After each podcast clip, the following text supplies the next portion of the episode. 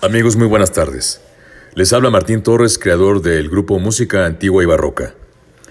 Este es el primer podcast que creamos con la finalidad de llegar a más, a más seguidores de la música que tanto nos gusta, la música antigua, la música barroca, música europea principalmente, música de otras latitudes. Y pues eh, me da mucho gusto estar con ustedes, ya no nada más de manera escrita ni de manera visual, sino también eh, incursionando un poquito con la tecnología en la parte de audición.